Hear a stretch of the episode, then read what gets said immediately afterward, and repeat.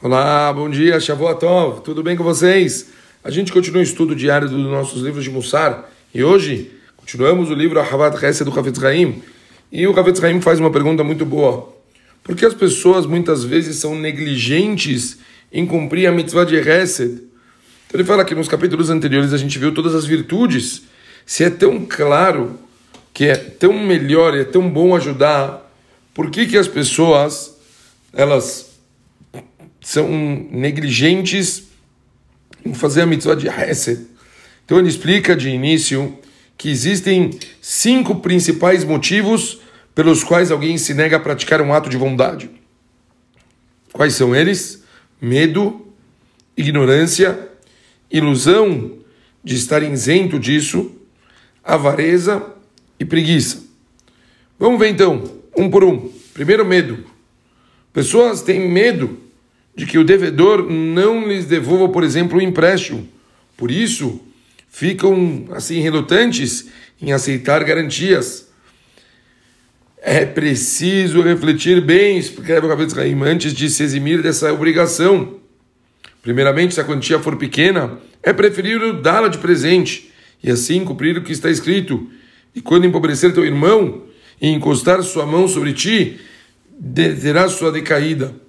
Certamente, é compulsório emprestar dinheiro nesse caso, mesmo se houver risco do necessitado não poder devolvê-lo pelo motivo descrito anteriormente. Então, o primeiro medo, talvez que a gente viu, é a pessoa achar que esse dinheiro que ela está emprestando não volta. Segundo, um outro exemplo interessante do medo. A pessoa teme precisar desse dinheiro em curto prazo. Às vezes o cara começa a falar, mas eu vou dar dinheiro de tzedakah, vou dar dinheiro de empréstimo, vou fazer alguma coisa assim. Mas e se eu precisar disso daqui para frente? Talvez eu tenha algumas eh, prioridades, algumas coisas que eu estou esperando que podem acontecer, que são para minha vida particular. E se essas coisas estão para acontecer, talvez é, eu não vou conseguir, eu não, não, não, consigo me ficar tranquilo sabendo que eu vou ajudar, mas eu vou estar, tá, talvez vai estar tá faltando para poder usar, por exemplo, nos meus negócios ou para comprar uma coisa que eu precisava. Um terceiro interessante exemplo de medo é quando pessoas, por exemplo, tem medo que os outros descubram que ele tem dinheiro. Ah, se eu ajudar, agora todo mundo vai começar a vir aqui me pedir.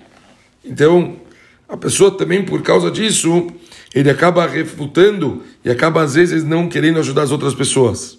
Então, sobre isso, sobre esses três exemplos, escreve o Hafetz Haim, é preciso confiar que ao cumprir a vontade de Hashem, com o nosso dinheiro, nada de mal te ocorrerá. Ao invés disso, nossas posses receberão brahá e aumentarão, como está escrito, Portanto, faze todo esforço para dar-lhe e não te sintas mal em dar-lhe, uma vez que o eterno teu Deus te abençoará em todos os seus empreendimentos.